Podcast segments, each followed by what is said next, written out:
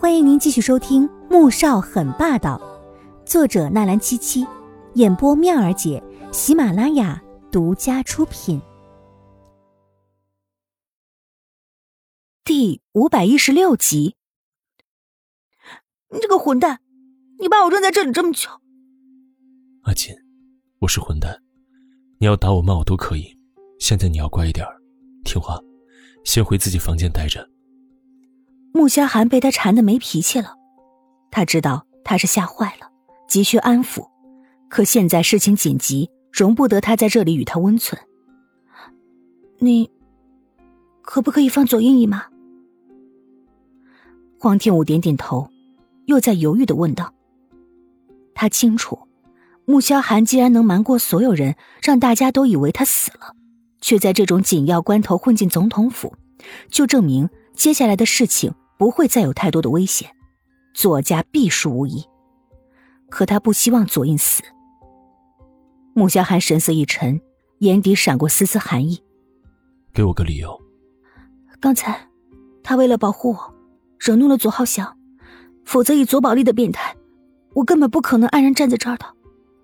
而且，他有种预感，今天发生这些事情，左英是被逼参与的。兴许连他自己都没有想明白，自己的父亲会发动政变。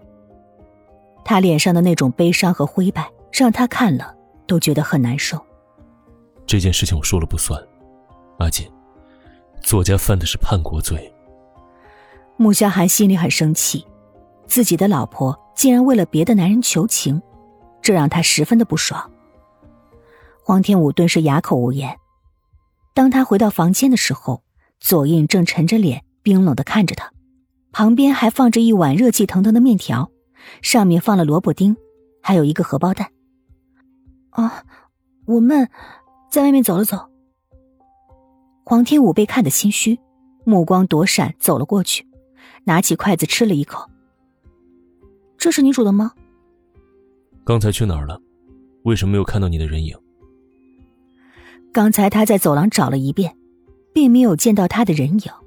而这层楼以外的其他楼层都有士兵把守，只要他一出现，会被人带走的。黄天武见瞒不过了，只好认命的说：“是，我刚才是想逃跑，给外面的人送信去。可是，走到露台那儿。”我就发现花园里面有人在把守，我根本没有办法穿过花园跑出去，我就只好回来了。这是穆萧寒帮他准备的说辞，还说以左印的精明是绝对不可能糊弄过去的，而事实证明还真是这样。左印脸色更冷，你不想死就老实待在这儿，否则被人发现连我也保不住你。黄天武吓得眨了眨眼。害怕的点点头，可心里却是完全镇定下来了，因为离开之前，穆萧寒还告诉他，一定要装出恐惧又不安的样子，否则左印一定会怀疑。吃面吧。左印在他脸上没有发现什么异样，这才看着面条催了一句。黄天武点点头，拿起筷子继续吃面，可吃了几口便不吃了。怎么不吃了？吃不下。黄天武不安的看着外面，手里紧紧握着筷子，正昭示着他的不安。不管怎么样，为了孩子要吃一点。左印温声劝说道。黄天武点点头，又吃了几口，可实在吃不下，放下筷子，着急的看着对面的男人。左印，你真的要这样错下去吗？现在事情还没有到不可挽回的地步。你还有机会扭转局面呢。扭转局面，谁又说得清呢？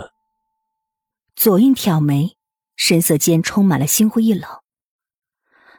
其实，我一直觉得你是有雄心壮志的，甚至一度觉得，若不是年龄受到限制，参加总统竞选的应该是你才对。我失忆的这三年，发现你最爱的是左家，再是你自己，而我。不过是你的一个心结而已。黄天武目光认真的看着他，将心里的话毫无保留的说出来。左印脸色突然一直难看，因为我以前拒绝过你，让你身为男人的尊严受到了挑衅。当时我又已经嫁人了，嫁的还是穆萧寒。你深知为了一个女人和穆家对上是不明智的，也是对左家不利的，所以你并没有再纠缠。可是又不甘心这样，所以才会在机场突然的抱住我，传出绯闻来，想挑拨我和穆萧寒的关系。后来。我失忆了，便成全了你的执念。可是，每次在我和你们左家任何一个人之间做出选择的时候，你会毫不犹豫的站在左家那一边，不论是左宝莉的刁难，或者是其他的。所以，你真不能怪我为什么没有爱上你。女人很敏感的，能够感觉到男人是不是真的爱自己。他的话，像是在剖析着他的内心。明明让他心里难受，却又无法反驳，因为在左家和他之间，他确实以左家为先，所以才会让穆萧寒钻了空子，把他拐到春城，从此彻底失去了他。你没有真正的为自己而活过，左英，你有没有想过，自己到底要过怎么样的生活？现在所有的这一切。都是你想要的吗？黄天武的话终于绕到了正题上面。左印微愣，这才是自己想要的生活吗？本集播讲完毕，感谢您的收听，记得点赞订阅哦。